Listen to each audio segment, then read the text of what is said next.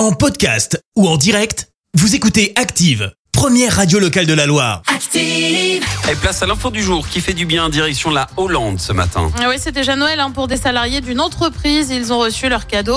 euh, Des courses gratuites pendant tout le mois de décembre. C'est une initiative euh, du dirigeant de l'entreprise.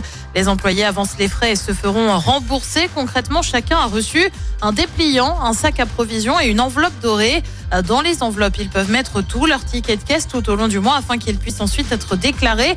Tout sera alors payé et il n'y a aucune limite. Je veux une culture d'entreprise positive et le bonheur des salariés en fait partie, explique le chef d'entreprise. Merci, vous avez écouté Active Radio, la première radio locale de la Loire. Active.